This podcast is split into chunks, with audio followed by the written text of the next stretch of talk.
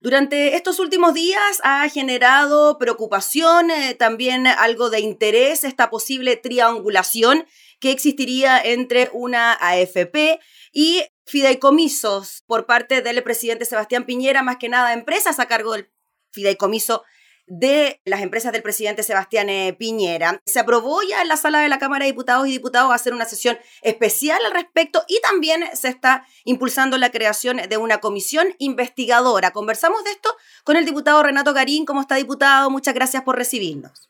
Hola, un gusto estar acá. ¿Cómo está usted? Muy bien, gracias, diputado.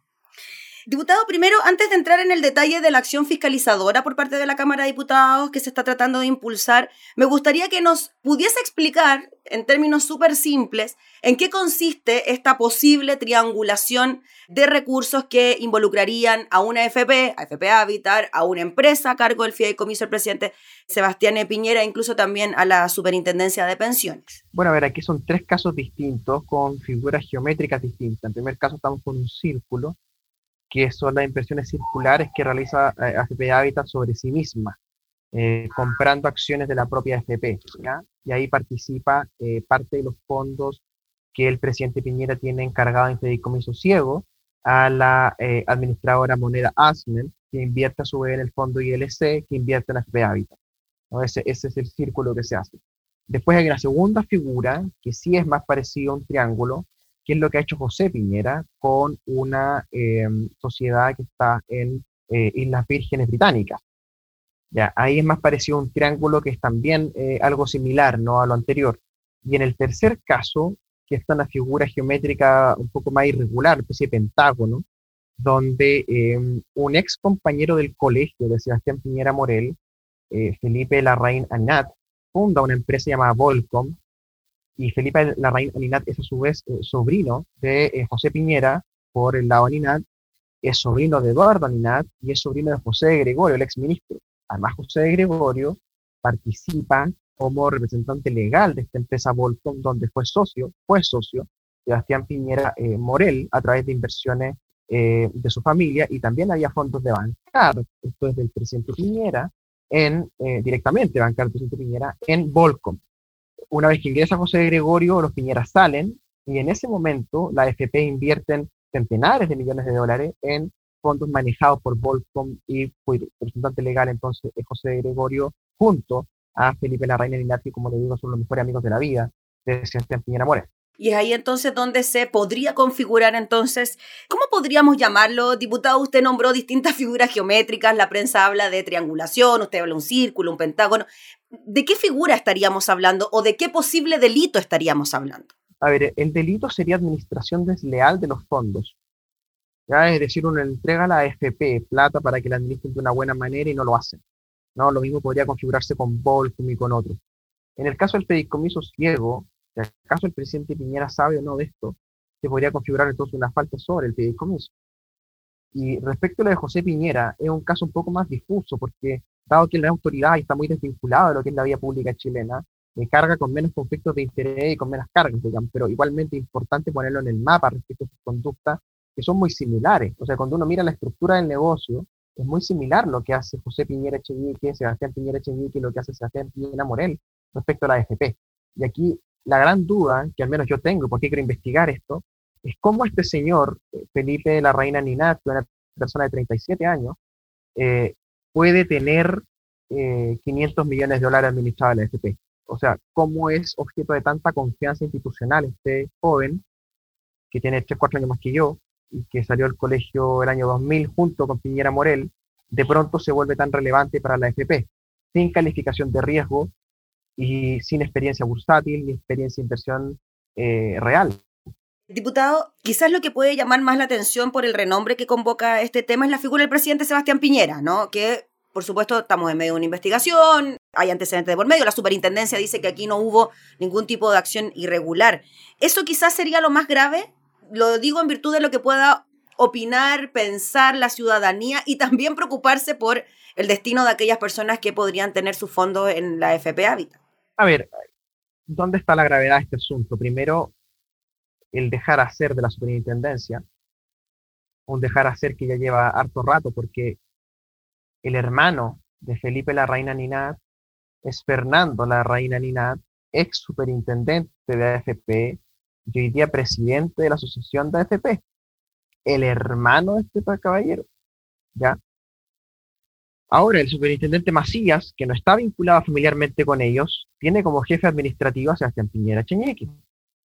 Ya pronunciado ya rápidamente que aquí no hay ningún problema, que él fiscalizó todo, pero respecto de Volcom, a mí me quedan dudas si realmente han fiscalizado si están cumpliendo o no las normativas, porque Volcom no tiene calificación de riesgo. Entonces, ¿cómo las FP pueden invertir en una empresa que no tiene calificación de riesgo? Eso está prohibido por ley. ¿Dónde está la fiscalización de la superintendencia? El segundo nivel, ¿cuál es la responsabilidad de las AFP? ¿Cómo las AFP ponen plata en esta empresa de especulación financiera de estos cabros en el fondo? ¿Por qué hacen eso? ¿Por qué creo yo que lo hacen? Por el entramado elitario que hay en los directorios. ¿no? Y en tercer lugar, Volcom. ¿Quién es el cerebro financiero? José Gregorio. José Gregorio es el decano de la Facultad de Economía y Negocios de la Universidad de Chile. O sea, él tiene una doble función hoy día. Cerebro, una empresa de especulación financiera con dinero de la AFP, y además decano de la Facultad de Economía y Negocios de la Universidad de Chile. Eh, es bien incompatible, creo yo. Y después usted tiene entonces la opción de que si no es José Gregorio, el cerebro financiero de Volcom, me parece que es bastante evidente que podemos sospechar de que el cerebro financiero es el Piñera. Diputado, en caso de que se llegase a, de alguna manera a, saber de que el presidente Sebastián. Piñera estaba al tanto de lo que ocurría con su fideicomiso ciego, ¿no? ¿Qué podría pasar? Bueno, yo no me quiero adelantar a eso ni hablar de acusaciones constitucionales, ni mucho menos, ¿no? Pero, o sea, es una gota más dentro del vaso, ¿no? Que hemos visto de conflictos de interés del presidente Piñera con la Chile, con Chilevisión, con Exalmar, con diversos temas, digamos, donde él no termina de correr la bruma sobre eh, su fortuna. Yo creo que si él quisiera resolver estos problemas, debería hacer lo que hizo Bill Gates, que es donar un 80% de su fortuna y ahí se le reduce inmediatamente sus problemas de conflicto de interés y creo que vive mucho más tranquilo.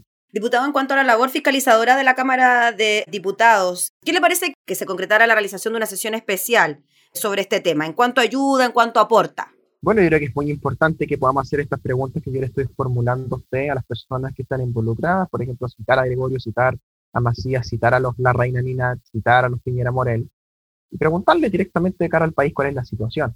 Nosotros hemos reunido ya más, más del foro, más de 62 firmas que se necesitaban. Sin embargo, estamos topando en que eh, los comités han acordado en marzo de que las únicas comisiones investigadoras que se iban a aprobar serían las del COVID-19.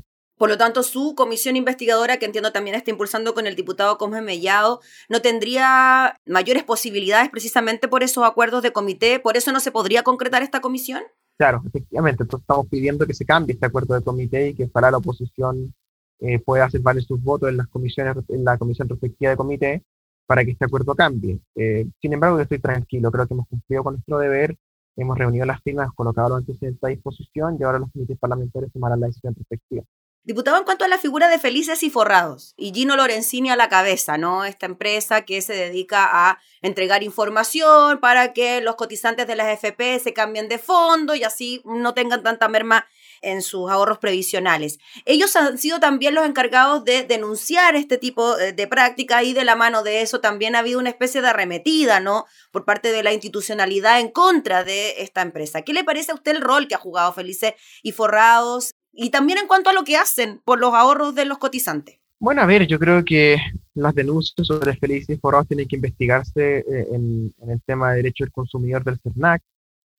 Eh, ellos niegan estas acusaciones. Yo no conozco a Gino Lorenzini, hemos coincidido en algunos lives en Facebook eh, conectados, tal como estoy conectado con usted, pero en persona no lo conozco. ellos son una familia demócrata cristiana. Él es sobrino de Pablo Lorenzini, el colega mío diputado en la Cámara de Diputados, ya lleva casi ocho periodos completada la Cámara de Diputados Pablo Lorenzini. Eh, y en general, cuando uno mira eh, el negocio es feliz y forrado, lo que uno, ellos hacen es recomendaciones de mercado. Y las personas son libres de seguir esas recomendaciones. Ellos no obligan a las personas a cambiar. Eso por un lado. Eh, es un servicio relativamente barato, de dos mil pesos, tres mil pesos creo. Y, genera mucho ruido. Genera mucho ruido en los agentes de mercado, en la bolsa respecto a los cambios de fondo eh, pareciera que hay un interés muy denodado del gobierno, muy claro, de prohibir esta, este negocio. Y yo quisiera ver ese mismo intento de prohibir Felices Forrados, de ver el tema de cómo funcionan las corredoras de bolsa en, montos muchísimo mayores. ¿no? O, por ejemplo, si uno quiere que se acabe el negocio de la recomendación de cambio de fondo, terminemos con los multifondos, por ejemplo. ¿no? Entonces yo creo que eh, se ha colocado demasiado peso sobre Felices Forrados para evitar las preguntas sobre Volcom y sobre los Piñera Morel, por ejemplo. Entonces ahí yo, yo, yo llamaría la atención sobre que me parece que el enemigo público no es Feliz y Forrado, sino que son los chanchullos que se hacen con la plata de la AFP. Em, y también diría que eh, me sorprende mucho, ¿no? Que sobre todo en la democracia cristiana salgan estos comentarios, ¿no? Uno lee al, diputado Matías Walker, ¿no? Al diputado Ortiz, incluso al diputado Calixto, que se han referido a este tema, ¿no? Eh, y cuando uno empieza a mirar, la única conclusión a la que uno puede llegar es que las dos redes que unen a estos tres grupos familiares, los Aninat, los Larraín y los Piñera, son por un lado el Colegio San George, donde José Gregorio también estudió, donde los Piñera Morel estudiaron, donde la Reina estudió, y la democracia cristiana, donde militaban los Lorenzini, donde militaban los Piñera, donde estaban los Aninat, donde militaba Gregorio, donde militan los Rincón. Entonces, es muy sorprendente que las quejas contra Felicis Forrado y contra Lorenzini vengan del partido donde toda la familia involucrada en el caso han militado diputado Renato Garín le quería preguntar de otro tema que tiene que ver con la Convención Constituyente y sus intenciones de postularse como uno de sus integrantes. ¿En qué va eso? ¿Sigue usted con esa opción? ¿Cómo ve el apoyo que puede tener dentro de sus colegas parlamentarios o el no apoyo? Bueno, yo estoy decidido a presentarme como candidato a la Convención Constitucional. Eso me va a generar una inhabilidad constitucional para continuar como diputado, por ende no seguiré ocupando mi escaño y el partido que me eligió, que fue Revolución Democrática, tendrá que elegir un reemplazante. Em, respecto a lo demás, bueno, hay parlamentarios que han manifestado que es una especie de chanchullo renunciar a, la Cámara de Diputados uh, sin esta inhabilidad para ser candidato, yo no lo considero así. Yo llevo solo tres años de diputado y creo que he hecho una buena labor y tengo derecho a presentarme a esta convención porque son las reglas que aprobamos en la Cámara y que son parte del 15 de noviembre.